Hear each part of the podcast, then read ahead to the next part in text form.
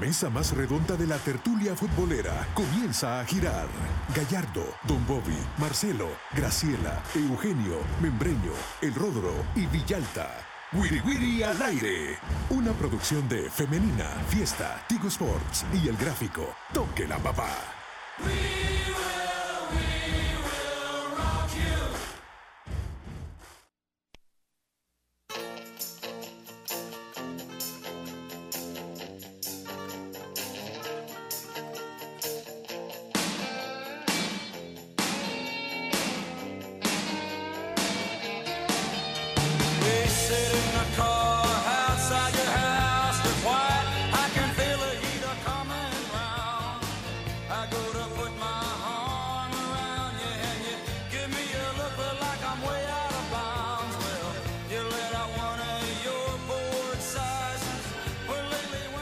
Hola, hola, ¿qué tal? ¿Cómo están? Sean todos bienvenidos a una nueva edición del Wiri Wiri al aire por Femenina Fiesta y Tigo Sports en este lunes, ¿qué? 29 de enero de 2024. En la mesa más redonda, Rodrigo Arias, Diego López y Bruno Porcio. Les saluda Marcelo Betancourt, el señor Francisco Torres produciendo y Manu Ranchera en los controles. Tuvimos un fin de semana interesante con seis partidos de primera división. Ya está listo el Super Bowl. Ya le vamos a- a preguntar que, nos cuente mejor el señor Bruno Porci. Pues bueno, tenemos nuevo campeón de, de Australia. También mu- mucho, mucha actividad deportiva. A eso le vamos a entrar y además estamos en semana de selección. ¿Qué tal, Diego? ¿Cómo estás? Bienvenido. Todo bien, Chelo, el placer de saludarte a Bruno, a Rodro, por supuesto, a los que nos escuchan por Femenini Fiesta y a los que nos ven por la señal de Tigo Sports. El abrazo grande. Eh, sí, buenos resultados en la jornada 4 del fútbol salvadoreño. Vamos a platicarlo, por supuesto, vamos a comentarlo. Y sorpresas en el Australian Open también, que, que estuvo intenso, estuvo intenso ese- esos, esos partidos. Parecía que se lo llevaba Medvedev, pero Sinner andaba on fire, literalmente. Así es. ¿Qué tal, Rodrigo? ¿Cómo estás? Bienvenido. Bien, gustazo estar con ustedes y la gente que nos sintoniza. Eh, semana de selección. Bueno, este viernes selección salvadoreña en Costa Rica de visita eh, en un amistoso. Así es que vamos a estar pendientes. Siempre la selecta es un tema, pero el- la jornada nos dejó varios partidos muy interesantes, especialmente el Águila que resucita contra el líder, justamente. Así es. ¿Qué tal, Bruno Porcio? ¿Cómo estás? Bien, Marcelo, compañeros, un gusto estar con ustedes. Por supuesto, toda la gente que está pendiente de las radios y del canal de televisión Tigo Sport, muchísimas gracias por estar junto a nosotros en este lunes. Como decían mis compañeros, yo no sé si Águila resucitó. Yo creo que más bien salió de cuidados intensivos y pasó a cuidados intermedios, porque un golito de un tiro de esquina, eh, de, un- del jugador, de un jugador que mide creo que unos 65, tal vez lo más, es porque marcó más limeño, pero de ahí el juego de Águila fue un desastre. Otra vez, los oigo contentos cuando hablan de Alianza, ganó 3 a 1, goles de Rodolfo Antonio, no, no. El Super Bowl ya está listo, el Super, ¿verdad que sí? Sí, sí, sí, sí, se le escucha un brillo diferente. De los 49 sí me alegro hablar. Yo no, pero bueno, así, así es el deporte. El Super Bowl 58 ya está listo. Los 49 de San Francisco contra los actuales campeones, los, los jefes de Kansas que van a, van a defender el título. Este es- no es inédito, sino que jugaron hace unos años y, y fue una remontada por parte de Mahomes contra los 49ers que eran conducidos por Jimmy Garapolo. Ahora el mariscal de campo es distinto, es Purdy. Sin embargo, yo creo que salen como favoritos los, los, em, los Kansas City Chiefs. Y si nos da chance, pues vamos a hablar un, el por qué salen como favoritos los Kansas City Chiefs versus unos 49ers que tienen una suerte que yo jamás había visto un equipo con tanta suerte. Pero bueno, ¿de dónde vienen? ¿Cuál Ahí es el dicho? Ya lo saben. Ahí está, ahí está. También tuvimos un fin de semana en que el, Re- el Barcelona perdió eh, 5-3 en casa Eso ya no es raro. contra, contra el Villarreal. Eso es una, la- es una normalidad ahí en el Barça. Sí, y Xavi Hernández anunció que pues que ya está. Ya eh, llegará hasta final de temporada. Muchos Aunque- dicen, Xavi, quédate, ¿no? Sí, algunos dicen, ¿por qué no se va ya? Es Claro. eso, eso te iba a decir, es conveniente que se quede hasta el final de temporada un tipo que te dice me voy. Y me voy por condiciones, no son las mismas de Klopp, ¿verdad? No, no para sé. nada, no, no. Yo creo que no es conveniente, pero bueno, mejor. Así es. Bueno, vamos a partidos de primera división, el que, como decía Bruno, el eh, Águila, eh, de alguna manera reacciona porque gana en casa frente al líder, del, del- el que era líder en ese momento del torneo, eh, o, o sigue siendo líder. Sí, sí. Este, gana 1 por 0 a- al limeño. Alianza ganó en Usulután 1-3, un, un resultado inesperado para mí. La Alianza no, no suele no, no suele ganar tan cómodo en Usulután últimamente. Y luego el FAST eh, pierde el sábado contra Santa Tecla, otro resultado inesperado. Pero comenzamos con Águila. Eh, Rodrigo, tuviste el, estuviste pendiente del Águila limeño. Sí, sí. eh, ah, para mí, el Águila eh, sigue siendo el campeón y tiene parte de eso en, en su ADN. El limeño me parece buen equipo. Nunca lo había visto 90 minutos. Creo que el limeño no jugó mal. Creo que el, ah, el Águila presentó una propuesta dura, fuerte. Eh, pegaron. eh, no digo que con mala intención, pero sí con... eh, creo de que lograron hacerse sentir en la media cancha bajo el liderazgo de Darwin Serén. Sigue para mí, el Águila sigue siendo, su fútbol nace en el liderazgo de Darwin y me parece que ayer necesitaban demostrarle al limeño que no iba a ser una tarde fácil. Lo hicieron de entrada, no fue un partido bonito, para nada, eh, fue un partido complicado, cerrado, eh, tenso, áspero, pero creo que el Águila lo necesitaba incluso, ellos no, están para lujos, Águila no está para, ellos necesitaban ganar y anotar gol. Lo hicieron, ganaron y, creo que eso sí les permite respirar. Yo sí creo que ya no están cuidados intensivos, como bien dice Bruno, quizá no es que sean allá eh, una resurrección absoluta, pero qué medicinal fue este, fue este triunfo. No fue fácil, insisto, fue un peaje duro. ¿Te parece eh, correcto, Diego? Eh, hab- había que sacar el, el triunfo de cualquier manera para Águila. Sí, sí, sí, sin duda. Para, ahí la necesitaba sumar. Eh, buena tarde, Jimmy Cuellar, allá en Ah, San sí. Miguel. Atajó bastante. También Rona Rodríguez le sacó una de la línea, creo que fue a Javier Fermán. Tuvo otra, Javier Fermán, si no me equivoco, que el árbitro le pite una, un fuera de lugar o una falta, pero, pero creo que limeño está, le propuso a Águila también. Águila también llevó peligro a la meta de Jimmy, que incluso lo hizo figura. El resultado es lo más importante para Águila. Luego el juego seguramente lo irá agarrando en cuanto transcurra eh, el torneo. Yo nunca creo que... Yo voy a entender a la afición de Águila, por supuesto, que el equipo no había podido conseguir la victoria, pero yo no creo que Águila estuviese en juegos intensivos, ni, ni, ni mucho menos. Águila es el actual campeón, Águila va a estar siendo eh, protagonista del torneo y va a estar ahí, pero sin duda, sin duda. Ahora el resultado es lo importante y es lo balsámico. Y luego va a ir encontrando la sinergia de equipo. No, pe- pero la gente no va no, no porque pierdan, va porque no quiere. La gen- y e- eso es importante porque sí, la- Es- el, el estadio, estaba vacío. estaba vacío. Sí. Estaba vacío Sí. el estadio y, y era un buen partido contra el líder del torneo, Sí. pero estaba vacío. Es, Sí. No sé qué, qué está sucediendo entre la No. relación de, de- de la directiva y la afición. Yo creo el- que es tema de mercadeo. Es una opinión, obviamente. Yo no soy el experto que le va a dar la, la solución para que... pe- Pero yo creo que no tiene nada que ver con los resultados. Y fíjate, yo lo puse en redes sociales. El 90% de gente me respondió, es por el clima. Pero yo he visto ese estadio a las 3 de la tarde por años, lleno los sábados a las 3 de la tarde. Pero a ver, Los pero domingos a las 3 co- de la tarde. contra Alianza, que fue a jugar No, el torneo pasado, yo ah. lo vi ese estadio, estaba Sí. sus mejores galas. No, y en los 2000, en los, No, yo- también, varias- no, pero para, no irte, pero para no irte tan lejos. Sí. Estoy hablando de, de Pero- la pero- pero semifinal al- hace un par de Pero lo que voy es el calor, para mí no es el pretexto. Sí, Ahí sí, falta... que, sí que influye, Rodro, sí, Sí, que pero, influye. pero, pero no es la Pero gran, hay algo la más. gran causa. Yo creo Hay que algo más. Eh, no han conectado la directiva y la afición. Yo no creo, nada, no tiene que ver el equipo, porque el equipo es campeón. No tiene que ver el fútbol, porque el fútbol eh, a veces eh, un equipo juega mal y llena el estadio. Yo creo que hay una relación de la afición Con con, la institución. Sí, yo también Creo coincido. que ahí no hay un, es más, creo que ni siquiera hay una relación. Yo creo que la directiva no piensa una estrategia para ganar más clientes. Pero es una cuestión de, me da la impresión que es una directiva que está con los brazos cruzados, porque también. incluso a usted Exacto. Esperando simplemente que llegue, Exacto. no hay una modificación de precios, no hay ningún tipo de... y El Santa Tecla incluso llegaba a decir, Sí. pongo al 2 por 1 mis entradas, moverte, hacer... Mercadeo, O estrategia. tratar sí. de, de- de convencer. eh, Bruno, el, ¿qué te pareció? eh, eh, eh, es decir, Águila, lo- volviéndolo del juego del Águila, el, el equipo este, está lejos de tener una mejor versión futbolística, ¿no? Sí, eh, es un equipo que está. A mí no me gusta cómo juega Águila.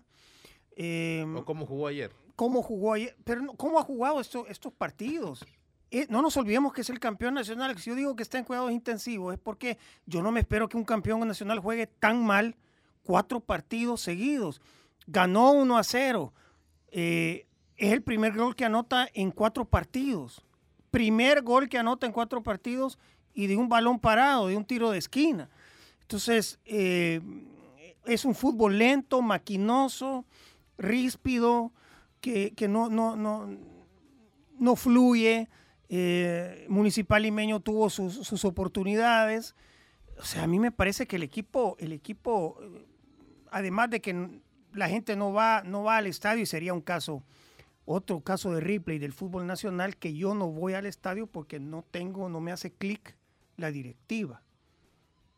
O sea, yo voy al estadio a apoyar a mi equipo, no si me hace clic la directiva. O sea, yo no voy a ir a ver al Milan porque eh, están estos gringos y no está Berlusconi. Yo voy a ir al estadio, punto, porque yo soy fan de ese equipo. No tiene nada que ver quién esté a la cabeza. Máxime si me acaba de dar un título. No, no, no, no, me hace, no me hace sentido, pero sería otro incomprensible más de- de- del fútbol salvadoreño y de, y de sobre todo de la afición de Águila. O que digan por qué no hay clic con la directiva. ¿Qué es lo que no les gusta de la directiva? Porque está bien no hacer promociones y todo eso, pero ¿qué es lo que no les gusta de la directiva? El directivo que está ahora es un directivo que les dio títulos en el pasado, que les dio títulos el, el torneo pasado. No entonces, yo necesito entender que me diga alguien, es que mira, esta directiva no me gusta porque, no sé, pero que nos lo digan el por qué. Porque si no, yo no le encuentro razón y entonces digo que es otro incomprensible. Pero Águila está muy lejos del performance del torneo pasado y ha, y ha pasado apenas un mes. Ha sido un Dr. Jekyll y Mr. Hyde bien fuerte. Y también hay, hay- hay que recordar que el Águila justamente derrotó a la Alianza, porque si el tema es, es un pique con el Alianza, porque comparten un árbol genealógico administrativo con el Alianza, pues el- para ganar el, el campeonato dejaron fuera la Alianza justamente. O sea que no, no, no, no, no veo yo un- necesariamente un conflicto de intereses en ese sentido, pues es decir, como que para todo a favor, porque yo creo que por ahí va el, Por ahí va el o- tema. por ahí va el tema más o menos. Me Bueno. parece, así que... Sí es un problema. Sí.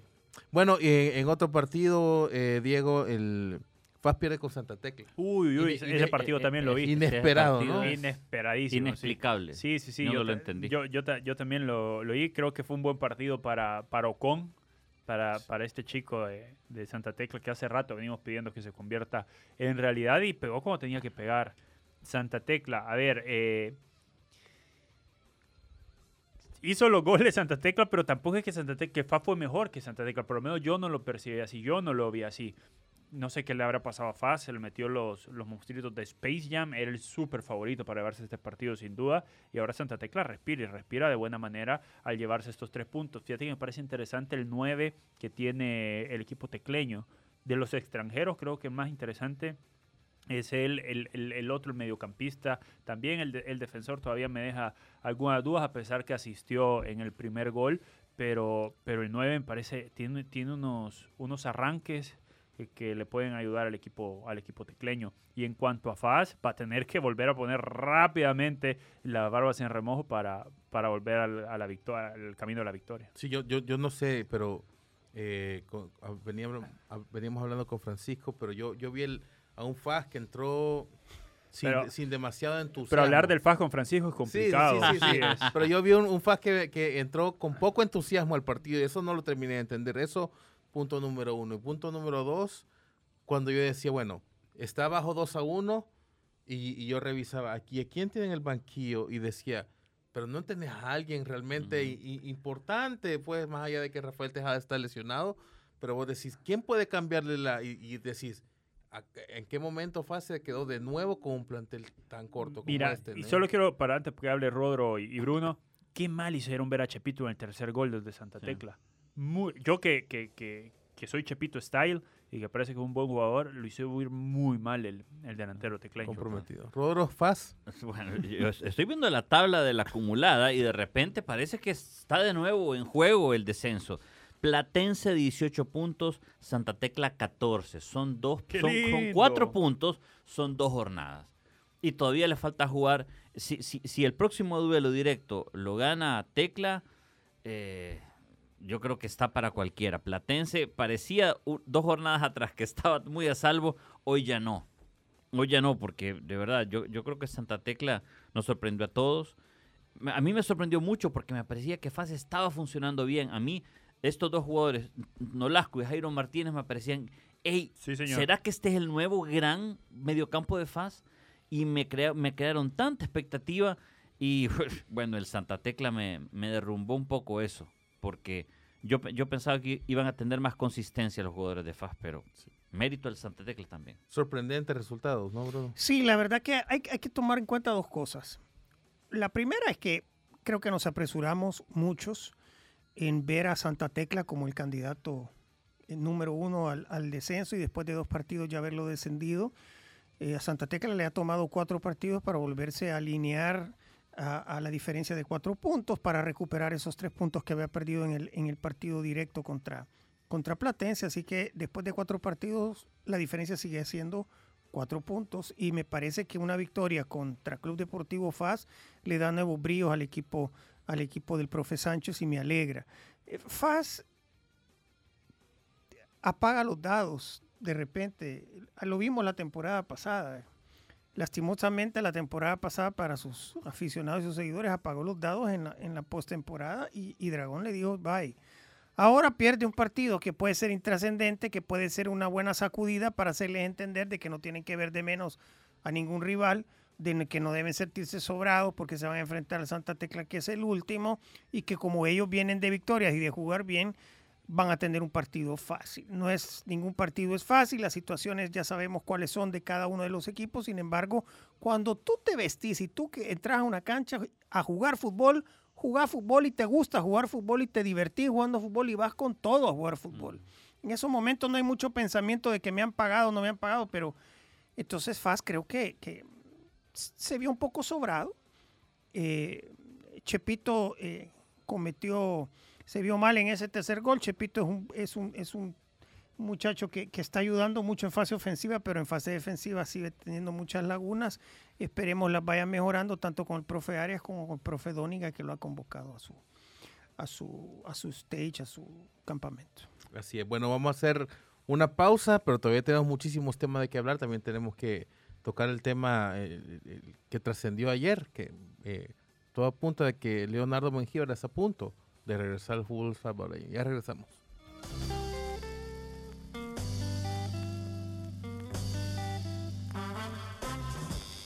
No le cambie. Vendemos y volvemos. Wiri Wiri al aire.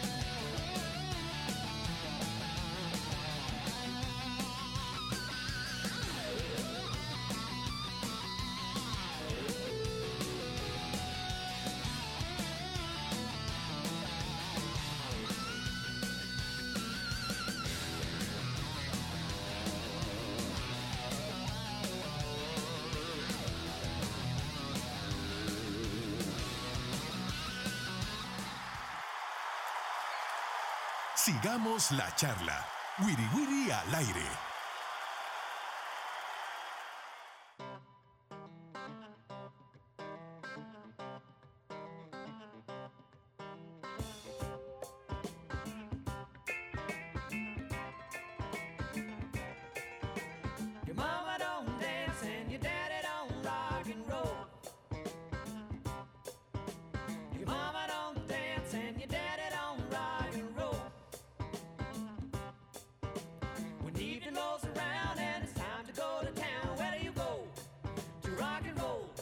Estamos de regreso en el Wiri Wiri al aire.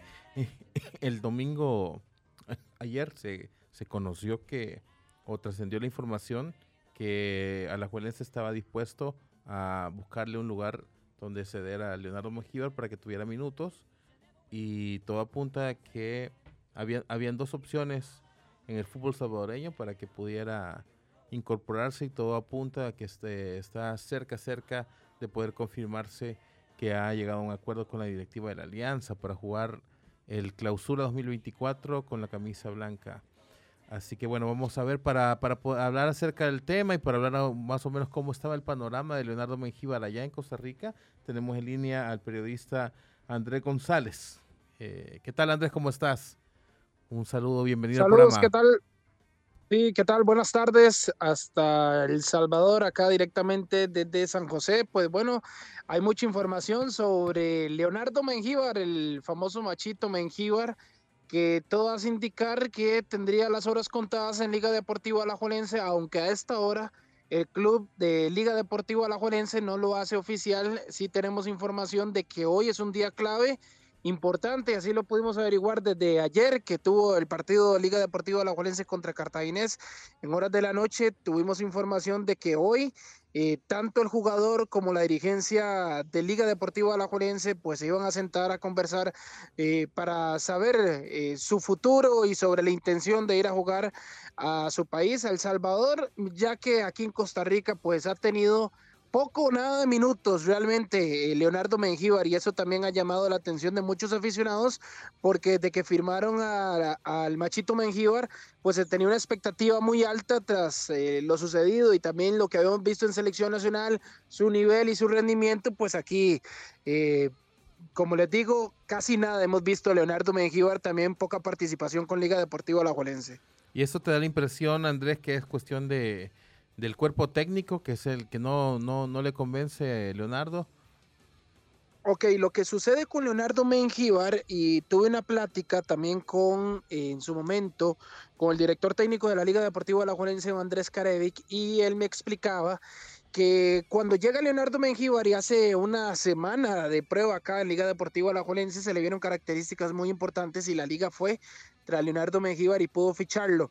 El jugador, eh, si bien es cierto, no venía de jugar constantemente con su último club, llega a Liga Deportiva Alajuelense, el torneo ya estaba prácticamente también eh, avanzado y él en su forma física no estaba al 100%, pues la liga fue recuperándolo poco a poco, se le vinieron varios llamados a Selección Nacional del Salvador, él tuvo que abandonar en varias ocasiones muy seguidas eh, la concentración y el trabajo de la Liga Deportiva Alajuelense para realizar sus viajes a- con la selección salvadoreña y cuando regresaba pues evidentemente perdía como esos puntos para ser titular. Eh, en una ocasión me decía el técnico de Liga Deportiva Alajuelense que el futbolista, el futbolista pues físicamente no estaba eh, en su mejor momento, que era un jugador que podía estar como para 45 minutos, 35 minutos y Alajuelense pues en instancias finales pues tenía que tener a los jugadores al 100%. Pues pasó el último campeonato, hizo pretemporada ahora con Liga Deportiva Alajuelense y ha tenido poca participación. Hasta los mismos aficionados en redes sociales y mucha gente eh, y medios de comunicación le han preguntado al técnico que qué pasó con, con Leonardo Mengíbar y el técnico solo responde que es una decisión eh, técnica y que cuenta con él. Eh, también dentro de la información que se maneja es que Leonardo Mengíbar y el técnico de Liga Deportiva Alajuelense, el técnico Andrés Carevic es muy estructurado y tiene su forma de jugar, su sistema claro. Y Leonardo Mengíbar es un jugador bastante alegre en cancha, que puede jugar por un costado, que puede jugar como un número 10, que puede jugar de volante, que puede jugar inclusive eh, ahí muy cerca del área y que tácticamente pues eso no, no le calzaba al técnico de, de Liga Deportiva Alajuelense. El cuadro Manudo aquí en Costa Rica hizo contrataciones, trajo jugadores y la última opción, hay que decirlo así, para el técnico Andrés Carevic ahorita, el Leonardo Mengíbar, pues él en su actitud también, en su forma de ser, pues me imagino que no está bastante contento. La semana anterior, un vocero de la Junta Directiva de la Liga Deportiva Alajuelense anunciaba que una de las opciones era darlo a préstamo. Creo que no le gustó al futbolista y todavía ayer en la liga se preguntan por qué Leonardo Mengíbar en sus redes sociales borró todas las fotografías y todo lo demás. Probablemente parte de su enojo. Ayer volvió a quedar fuera de lista y como les cuento, pues hoy se va a definir si Leonardo Mengíbar se queda en la liga, que es bastante complicado, o se va para su país, donde la Liga eh, Deportiva Alajuelense lo va a ceder a préstamo, ver qué pasa. Es un muchacho con buenas condiciones, pero que lamentablemente, como les cuento acá, pues no tuvo minutos y difícilmente si se queda en la liga pueda tener minutos, tanto así que no va a estar en el fogueo de la selección de El Salvador contra Costa Rica el próximo viernes. Hola Andrés, te saluda Diego López, el placer de encontrarnos por acá. Yo te quería consultar primero lo de Carevic, yo lo he seguido y ha sido muy criticado el técnico, no por lo de Mengíbar, sino por cómo, cómo va el Alajuelense y el presente actual. Eh, pero ¿crees que es tema específicamente del técnico? Es decir, si se llega a dar la salida eh, de Karevich, ¿crees que Leo Mengíbar tenga posibilidad? Y lo otro, los préstamos que ha hecho la liga eh, en los jugadores tiempo atrás, ¿han regresado a la liga o los ha dejado ir el equipo Tico? Saludos, ¿qué tal? Buenas tardes, un placer en saludarte. Pues bueno, vamos por varias cosas. Uno, eh, hay mucha presión alrededor del técnico. Ayer el Liga Deportivo Alajuelense pierde contra Cartaginés y la grada gritaba fuera Carevic, Sí, fuera, señor. fuera Carevic. Ya la gente eh, muy enojada, muy enojada con el técnico. Leonardo Mengíbar eh, tuvo un partido eh, en Punta Arenas el torneo anterior y el técnico confía en él. Leonardo Mengíbar jugó casi 50 minutos o 60 minutos, pero Leonardo Mengíbar en ese partido creo que sí demostró que físicamente no estaba al 100%. Leonardo Mengíbar jugó ese partido en horas de la noche en una temperatura tal vez un poco elevada y su rendimiento fueron de 35 minutos máximo y después el muchacho caminaba en cancha. Como les digo, tuvo pretemporada, ya la situación tendría que ser diferente para este torneo. Yo sí creo que sea un, un asunto técnico. Así como Leonardo Mengíbar, hay varios jugadores. La Liga Deportiva Alajuelense ha contratado futbolistas como Diego Campos, como Kevin Cabezas, Wander Zúñiga, y no han tenido minutos. Para mí es una cuestión de técnico, que el técnico, como todos los técnicos, ¿verdad? Probablemente tienen a su equipo estelar o sus jugadores que confían más y evidentemente Andrés Caredi que pues no tiene el agrado en este caso para Leonardo Mengíbar. Ayer lo volvió a dejar fuera, más allá de todas las críticas, y así ha sido y lo ha prestado al último partido que tuvo la selección del Salvador contra el Inter de Miami en un momento donde no era fecha FIFA, pues a la Juelense le dice, eh, vaya, juegue, tenga sus minutos y después regrese, pero después de eso no ha jugado. Yo sí creo que sea un, un aspecto de, de técnico. Y me preguntaba lo otro de, vamos a ver, se me De los, olvida. de lo- ¿qué de me los jugadores, los jugadores que Ah, ha seguido a de préstamo. sí. La Liga, la, la Liga Deportiva Alajuelense tiene muchos jugadores en el mercado, ¿verdad? Ha prestado a varios, difícilmente vuelvan. Es muy complicado. Se han dado situaciones de jugadores, y lo estábamos hablando nosotros acá eh, en la radio, en Teletica Radio, en nuestros programas deportivos. Eh, hay muchos jugadores que son cedidos a préstamos y difícilmente regresen. Tendrían que llegar, por ejemplo, Leonardo Mengíbar, llegar a El Salvador, realizar un buen torneo, hacer goles para que la liga vuelva a ver a, Leonardo Mengíbar. Pero dentro de los jugadores jóvenes que tiene la Liga Deportiva Alajuelense, pues si acaso dos o tres de los últimos torneos han regresado, un caso de Miguel Ajú, el guardameta, que ahorita lo volvió a ceder, eh, de algunos jugadores, hay un futbolista, Jürgen Montenegro, que ahorita está en Europa, eh, regresó una o dos veces, pero es muy difícil, es muy complicado. Y más, como les digo, si se mantiene Andrés Karevic, eh, yo no creo que Andrés Karevic se vaya a ir de Liga Deportiva Alajuelense en un periodo corto, la junta directiva confía en él, está a dos puntos de liderato, más allá que haya perdido ayer. Le tendría que pasar algo extraordinario para que se vaya Andrés Carevic y Leonardo Mengíbar tengan minutos. Me parece que está más cerca que Leonardo Mengíbar se vaya de la liga a que eh, Andrés Carevic deje Liga Deportiva Alajuelense en el banquillo. Andrés, eh, yo solo quiero aclarar una cosa. Dijiste que Leo Sí. no, no podría estar con la selección del Salvador en el amistoso de este viernes. No, es que no está en lista. Vimos la convocatoria y no ah, está, ¿verdad? ah, no, pero es, no Sí, es una sí, lista sí, preliminar, ¿no? De- de- de ah, es una lista preliminar. Sí, sí, Sí, de la selección del Salvador, sí. sí. Ah, yo- Ah, ok. Ah, nos- ah, ok, ok. Porque nos llamó la atención que no estaban Leonardo Mengíbar y no está el otro muchacho que juega acá en Cartagena, es Cristian Cristian Martínez. Martínez, sí. Eh, Sí, pero ah, ok. Pensamos que era una lista definitiva. No, no, no, No, es no, una no. lista provisional. Ah, ok. No, no, que pueda estar, puede estar. De- Ah, Me imagino, aquí no hay fútbol, aquí no hay fútbol el fin de semana, les cuento.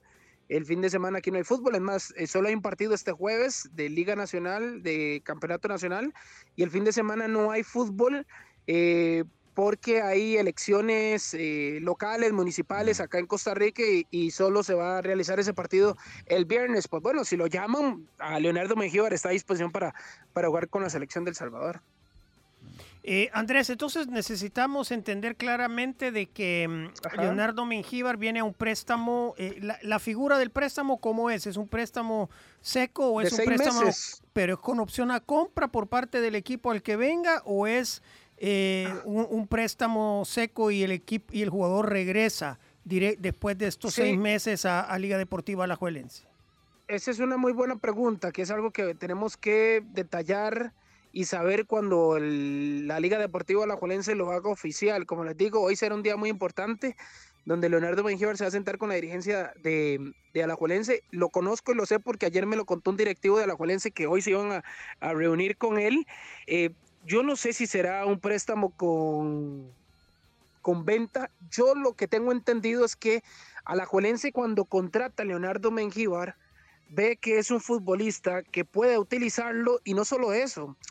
El fútbol es negocio, poderlo vender y poderlo desarrollar acá. Es un muchacho muy joven y poderle sacar, ¿por qué no?, algún provecho. Pero en actualidad, pues así como está Leonardo Mengíbar y con su valor, creo en el mercado que ha bajado para el machito Mengíbar, eh, a lo más que puede hacer es prestarlo.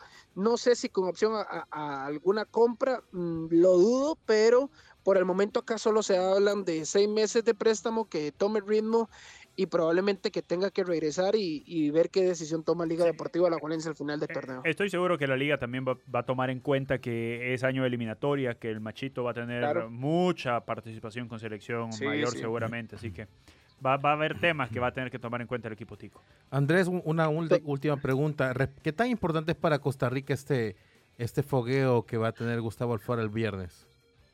Oh, bastante importante porque nosotros acá en Costa Rica tenemos muchas dudas de nuestra selección nacional. Costa Rica va a tener que jugar el 23 de marzo contra la selección de Honduras el repechaje para ver si vamos a la Copa América. El viernes eh, enfrentamos a la selección de El Salvador con muchas dudas. El técnico de la selección estuvo 45 días fuera del país y regresó hasta el viernes y estuvo ayer en el estadio Alejandro Morera Soto. De una lista de convocados que es solo del ámbito nacional con algunos jugadores de la MLS en que han recibido el permiso y se lo tiene que tomar con mucha seriedad porque la base ahorita de la selección nacional podemos decir que es un 60% nacionales y 40% legionarios. Entonces, los que vayamos a ver el próximo viernes eh, probablemente estén en ese repechaje, la mayoría, ojalá, vamos a ver, el próximo 23 de marzo, pero el partido es sumamente importante. Desde ya les adelanto que va a ser en el Estadio Nacional y que el partido probablemente tenga muy poco público, muy poco público porque la gente está eh, muy decepcionada, muy enojada con selección nacional, con los últimos resultados, lo que pasó en el último partido contra Panamá. Pero bueno, más allá de eso, será un ensayo muy importante para Gustavo Alfaro, ver qué idea presenta en el terreno de juego y sabemos también de que al frente pueda tener una selección bastante complicada como la selección del Salvador, pero será un muy buen ensayo para Costa Rica el próximo viernes. Perfecto, bueno, muchísimas gracias Andrés por, por la información y por el tiempo que nos has, eh, que nos has eh, cedido y pues bueno, seguro estaremos hablando contigo eh, próximamente después del partido, ¿no? Claro, claro, con muchísimo gusto. Ya tienen mi contacto, así que les mando un abrazo y espero que todo esté muy bien por allá. Bueno, que tengan muchísima suerte, menos el viernes, Andrés. igualmente, Igualmente. igualmente, igualmente. bueno, era Andrés González, periodista costarricense, que, que está al tanto de toda la información de, de Leonardo Mengíbar. Pues bueno, Mira, yo, yo Cholo, quiero decir algo. y Yo ayer lo platicaba con alguien de, de linterna de, de Alianza Fútbol Club y es que decía, van a tener que rodear muy bien mentalmente al machito porque yo veo, somos tan negativos, en serio, yo veo las redes sociales y veo crítica y crítica y crítica al jugador como que si el jugador hubiera decidido, ¿saben qué? Dejo la liga y me voy a- al fútbol salvadoreño. Pero hay que rodear bien al machito ahora mismo. Alianza lo tiene que hacer, rodearlo bien para que siga trabajando, para que siga creciendo y mentalmente. Que, que haya quitado las fotos de, de sus redes sociales, bueno, eso que vea él lo que, lo que haga, pero para que él sepa que tiene la calidad y la posibilidad de volver a salir y que no se atrape en el pantano del fútbol salvadoreño. Porque acá nos ponemos a criticar como que si todos fuéramos los número uno en algo y, y- y- y que por qué va a venir, que retroceso, que va- no es fácil para un, jugador salvadoreño con el pasaporte salvadoreño jugar fuera. No es nada fácil. Mira, so- solo una cosa, me, me llama la atención lo de Andrés, nuestro colega Tico, físicamente no estaba al 100%. Fito Zelaya en su última excursión en la MLS, físicamente no dio la talla. Hay un problema físico tremendamente importante para el futbolista salvadoreño. Aquí no los cuidan, aquí no los preparan. El jugador salvadoreño aquí no está acostumbrado a estar 100% físicamente. Y ese es un problema gravísimo. Y yo estoy seguro que e- es de los problemas decisivos para que los jugadores de aquí no salgan para afuera. sí, pero aquí es donde entra el tema de la, de la orientación que debe tener, lo, lo- lo- lo bien eh, rodeado que tiene que estar, porque de alguna manera eh, eh, eh, eh, el tema de la preparación física y al final también recae en, en el esfuerzo En el de ca- equipo. en el esfuerzo de cada Y quien en el también. esfuerzo de cada y- quien, sí. y en, en- en- en lo que, bueno, Sí. obviamente va a estar trabajando con René Ramírez, pero también yo creo que Sí. tiene que poner un poco de su parte Leonardo Mangíbar y total. entender que tiene una gran posibilidad Eso. todavía. Exacto, exacto. sí. Todavía, porque todavía está. Lo tiene el, el, a la Sí, que- Juelense. que- la Juelense lo sabe mercadear mejor, mucho mejor total. que. Que ese Sí. golpe no lo tumbe, que este golpe lo haga decir, ahí me voy a reponer y para, para algo mejor, Sí, ¿no? sí, Ok. total. Bueno, vamos a hacer eh, la segunda pausa. Llegamos hasta aquí con la emisión de Femenina y Fiesta, pero tenemos un bloque más en exclusiva por Tigo Sports. Ya regresamos.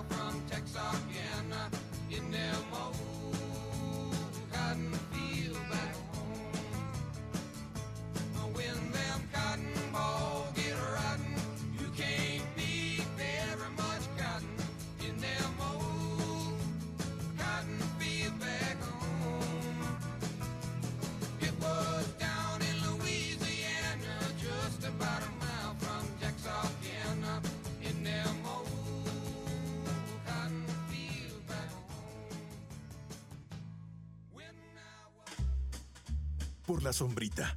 Así nos vamos. Algo achicopalados por el resultado. Pero mañana hay revancha en el Wiri Wiri al aire.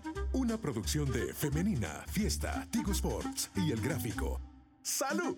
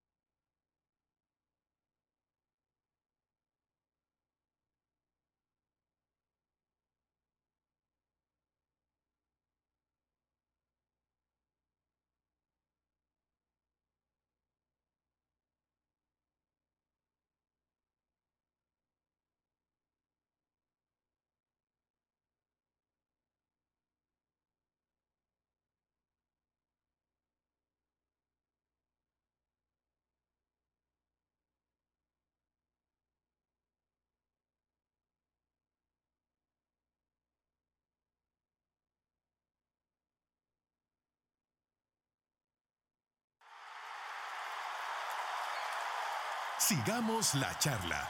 Wiri Wiri al aire.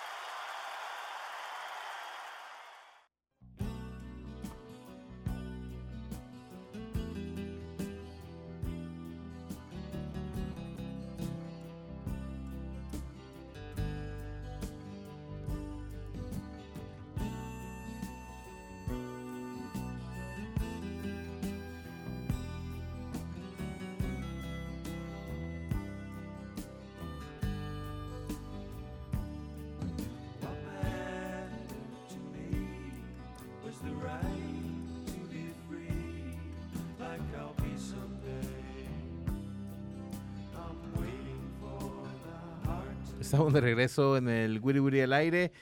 Estábamos hablando de Leonardo Mengíbar. eh, vam- vamos a ver cómo le va en Alianza. Definitivamente complicado. eh, es un jugador de 22 años ya y yo creo que el, el Alajuelense sabe cómo, cómo mercadear un jugador. Seguro que para Alajuelense sigue siendo eh, un activo, ¿no? Sigue siendo un- un- una Sí. persona de la cual puede sacar todavía. Tiene un año de contrato después que termine el préstamo con Alianza o este primer préstamo con Alianza en un principio, ¿no? Así que Mira, fíjate, yo quiero subrayar porque es que para mí de verdad es importante el hecho de que el jugador salvadoreño entienda que físicamente no da la talla. Eh, eh, eh, que entienda que no es futbolístico. O sea, yo estoy seguro que Leo Mengíbar, si estuviera 100% físicamente, estoy segurísimo que da la talla en Alajuelense. Y estoy seguro que Fito, en aquella aventura en el LAFC, él, si hubiera estado físicamente bien, hubiera sido titular y goleador. Es que futbolísticamente estos jugadores son muy buenos. Pero el futbolista salvadoreño está acostumbrado a no trabajar. Discúlpeme. Más de alguno ha de trabajar y se ha de levantar a las 5 quizá y ha de comer solo lo que el nutricionista le dice, pero la mayoría no está bien físicamente. O sea, vemos jugadores pasadísimos, no pasados de peso, pasadísimos de peso, siendo figuras en la Liga Mayor. ¿Y eso por qué? Porque todos los demás no corren. No puede ser. O sea, entonces creo que también hay que, hay que decir, hey, es culpa mía. No es que le caigo mal al técnico, no es que me miro mal, no es que la tienen contra mí, no. Asume, asumamos también nuestras propias, propias debilidades, pues, porque. no Pero mira. Rodrigo, ¿no será también el tema de, de tener los dos torneos, clausura, apertura, de que los nutricionistas no logran que el cuerpo, el físico de un jugador logre eh, mantenerse y ir ascendiendo, llegando a su tope físico cuando ya el torneo se interrumpe? O sea, yo me imagino, me gustaría hablarlo con, con un profesional y que te diga, en cuatro meses o en cinco meses es posible poner a un jugador a tono como, como está Lautaro Martínez ahorita en el Inter de Milán, que cada pelota que toca es un gol. O sea, si allá trabajan durante nueve meses y hacen una pretemporada de un mes, entonces yo me imagino que la curva de, de- de- de- la parte física de estos jugadores va a ir ascendiendo y necesita cierto tiempo. Pero acá tenemos un torneo cada cuatro meses, jugamos, to- mart- jugamos miércoles, domingo, no hay, no hay una forma, y el jugador no tiene dónde, dónde ir a, a- digamos, a, tener una especie de encuentro, porque no hay casas clubs, o sea, también entendamos que a veces le decimos mucho al jugador es tu responsabilidad, pero es mentira, o sea, si El, no- el- el equipo no le ayuda. el equipo no le ayuda y, y- y tú estás solo, es bien difícil, es bien Sí. difícil la alimentación y todo ese tipo de cosas, ¿no? Porque como decía, nos, nos contaba Mengíbar, él llegaba y, y- y ahí, ya Ahí está había, todo. ahí está todo y, esto es lo que tenés que comer, punto. Acá no es así. Acá entonces, no es así. esto es bien difícil. Yo, de verdad, es, es bien difícil. Y no, y no solo nos lo están diciendo todos estos señores. Recordemos que Hugo Pérez también nos lo dijo. Sí, pero mira, pero también es cuestión, decir, hay muchas, muchos que, obstáculos o muchos retos, desafíos que tiene cada uno de los jugadores que enfrentar, porque por ejemplo, si, si querés, no, no, eh, te separas un poco del caso del machito, digamos que tenés un jugador como Diego Flores, del que nosotros esperamos que sea un carrilero, Sí.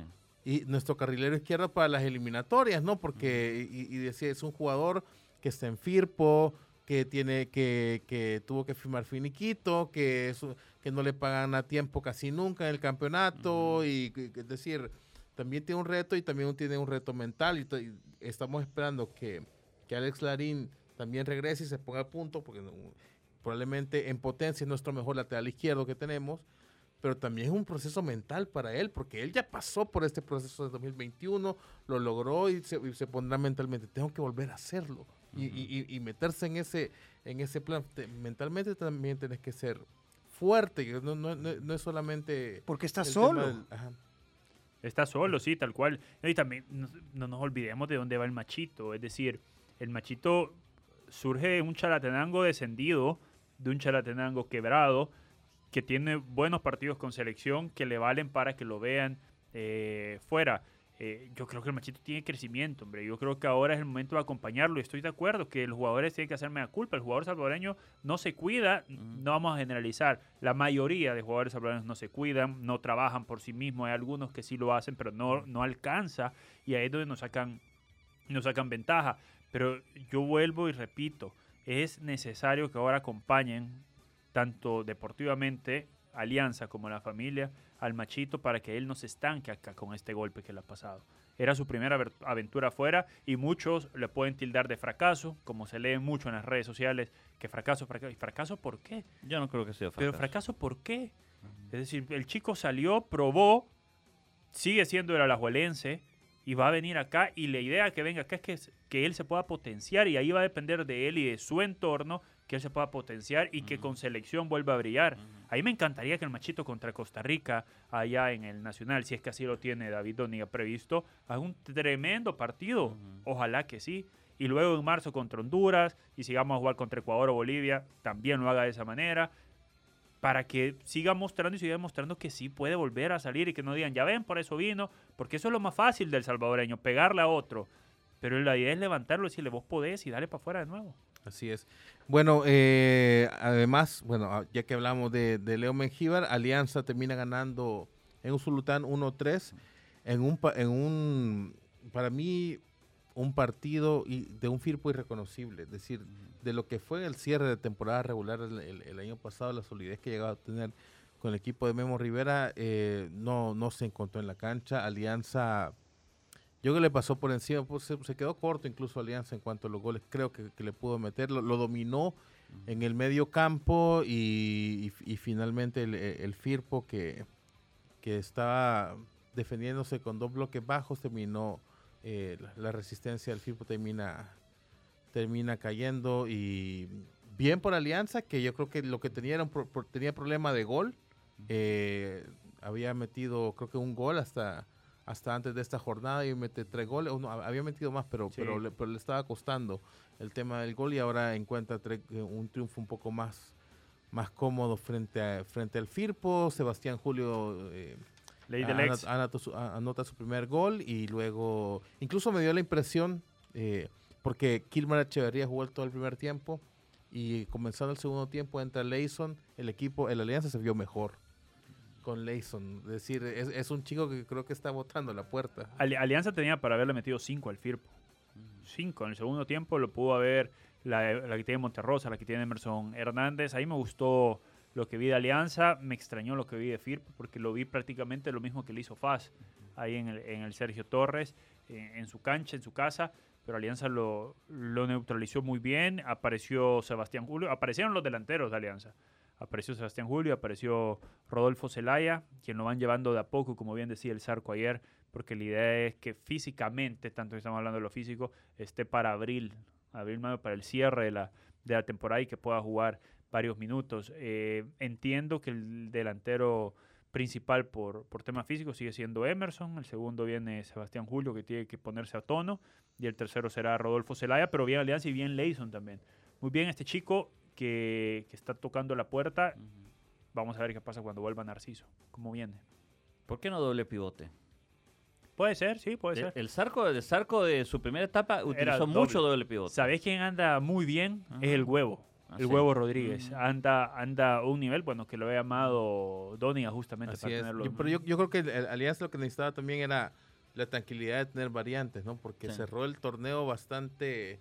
Yo que estaba más preocupado por el tema de, la- de los que no tenía respecto a los que sí tenía en la cancha y eso era, era un constante, era la, la- la noticia constante en Alianza en el cierre del campeonato anterior sobre eh, los lesionados y con quién puedo contar y con quién no. Y ahora el hecho de que tenga variantes creo que le, eh, tranquiliza un poco al plantel y de alguna manera eh, vuelve un poco más estable la competencia interna dentro del equipo, ¿no? Si no, pues, tengo que jugar y ya estoy cansado y, y voy y voy y voy porque no hay opciones. Esa es la planificación que tiene que hacer un cuerpo técnico. Justamente esa, recuperar a los jugadores, recuperó a, a Jonathan Jiménez, que ahora es el lateral izquierdo titular de Alianza, pierde a Narciso, pero apareció Leison y ahí tiene también a Kilmar y si no está Andrés Hernández, bueno, expulsado ahora, pero esa es justamente la planificación de llevar a poco a los jugadores. Ahora está el uruguayo también, que, que no le ha venido Ángelo. El, el CTI y bueno, se le va a sumar también Leo Mengíbar, que entiendo yo que la idea de Leo Mengíbar es que le compita por un puesto a,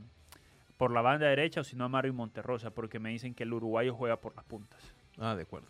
Bueno, vamos a ver, vamos a ver cómo funciona también esa nueva variante que tendría la alianza con eh, Leonardo Mengíbar, si se, si se termina de, De confirmar. de, de firmar todo, que parece que está cerca. Mira, otra cosa más, bueno, jornada 4 y ahora vienen 10 días prácticamente de descanso Sí. para los equipos. Bueno, no de descanso, de trabajo. De trabajo para apretar, ¿no? Sí. Por ejemplo, el Jocoro tiene que apretar, no ha ganado todavía en el torneo y seguramente los que Mm. están peleando el descenso también van a poder trabajar eh, con tranquilidad porque hay fecha el otro miércoles, ¿no? Hay fecha miércoles. Entonces es. van a tener 10 días prácticamente para trabajar al equipo. 7, 7 de febrero es la fecha. Ujú. Sí, van a tener días para trabajar el equipo y para poder apretar lo que le, le haga falta todavía. Así es. Bueno, y Metapan también sigue ahí, sigue dando la pelea. eh, le ganó al Once Deportivo, remontando al Once Deportivo. Y Dragón también, ahora es co-líder, con limeño, con nueve puntos. Así que bueno, así marcha eh, la, la tabla de la primera división. Eh, y como decía Rodrigo, ya Jocoro recortó en la acumulada a cuatro puntos del Platense. Así que de nuevo pareciera Santa estar. Tecla. Ah, eso es, Santa Tecla, Ah. eso. eso. Eh, Ahora, ¿quiénes- Alianza, Alianza, otro Tardelis Peña como el de ayer, no sé si se lo vuelva a encontrar. Yo creo que la parte física de Firpo, y lo dijo su técnico, eh, deja mucho que desear y creo que Tardelis Peña lleva la bandera, él, él lleva el pabellón de esa, de, de- de esa asignatura que está pendiente. Eh, se vio muy mal ayer. Bruno, muy mal. para cerrar, eh, ¿por qué Kansas City es el favorito para el Super Bowl dentro de dos semanas? Porque tiene la experiencia, porque Mahomes maneja las presiones, creo que más que Purdy. em, porque está jugando bien a la defensiva, algo que, que no era el fuerte de, de Kansas y lo vimos en los partidos de postemporada con una gran defensiva. Y porque el mariscal de campo es un fenómeno, es uno de los mejores que ha existido en la historia de la liga y ha ganado dos Super Bowl a una edad muy joven y, y se está encaminando a ser una, una convertirse en una leyenda de, este deporte. San Francisco lo hemos visto en dos partidos eh, sufriendo muchísimo, ganando con, con jugadas increíbles, con errores de los rivales. Ayer, ayer hubo una jugada de suerte que, que le rebota en la máscara a un jugador que va cayendo de, al safety de los, de, de los eh, Lions, que si ese safety, en lugar de tratar de, tomarla, la deja botar esa pelota, ahí era un pase Ahí incompleto y no pasaba nada. La- yo no sé qué quiso hacer y le, y le termina cayendo en las manos a Yuki y se da esa jugada. Yo creo que el coach cometió dos errores en- en- en- cuando hubo, cuando pudo haber pateado y conseguir tres puntos que hubiesen sumado seis, quiso ir por el cuarto down y en las dos situaciones eh, em, Goff no logró. Pero a mí San Francisco no me da, no me da certezas, eh, le anotan un montón de puntos. Gana, gana porque ha jugado en casa y gana porque ha tenido mucha suerte. Así que creo que o cambia algo o, o si no, creo que la- el equipo de, de- de Kansas mentalmente y futbolísticamente, deportivamente hablando, está mucho mejor. Y Messi va a estar en el Super Bowl, ¿verdad? Eh, ah, va, a te- va a ser protagonista en uno de los anuncios. Ah, uno de los anuncios. uno de los Y anuncios. ¿Y sí. Taylor Swift llegará a cantar? No. Sí. Pues, no a cantar. Dice, dicen que le, que dan los tiempos porque el día anterior tiene que te- tiene un concierto en Japón y tendría que cruzarse el mundo para llegar a Las Vegas. Todavía lo puede hacer, pero como allá van adelantados, Sí, sí, sí, sí. sí. podría retroceder. Eh, Sí, el que así va a cantar es Usher. Usher. Usher va a estar Sí, en el medio tiempo, Usher sí. va a estar ahí. Bueno, pero bueno, vamos a ver porque San Francisco también tiene figuras, ¿no? Rodro? Bosa. El, el mejor quarterback, de, el mejor running back de la liga, que es eh, McCaffrey, que es un animal, es una bestia. Sí, sí, sí. sí, Eh, sí. no ha habido, no ha habido un, un corredor, eh, eh, eh, jugador más valioso del Super Bowl desde Terrell Davis en el 98. Así es que ojalá que sea el día de McCaffrey. De Muy verdad. parecido este Super Bowl a ese, ojo. ¿A cuál? Tengo miedo. ¿A cuál? Como dice aquel meme de mexicano, tengo miedo. ¿A- a- Ah, cuál el de los broncos. Yo, yo soy Ah, broncos y, y me ah. acuerdo que no era favorito. A Terrell Davis. Y ah, Terrell contra, Davis contra los co- contra, los Packers. Green, Bay Pa- contra los Green Bay Packers, sí. cierto. A ver si no pasa algo así. Ah, ojalá. Ojalá. Me no. encantaría que ganaran los 49ers. Perfecto, bueno, llegamos al final del programa. Muchísimas gracias a todos por sintonizarnos. Gracias a todos los de la mesa, gracias a todos los de los controles. Nos vemos mañana a la misma hora. Por la sombrita. Así nos vamos. Algo achicopalados por el resultado. Pero mañana hay revancha en el Wiri Wiri al aire. Una producción de Femenina, Fiesta, Tigo Sports y El Gráfico. ¡Salud!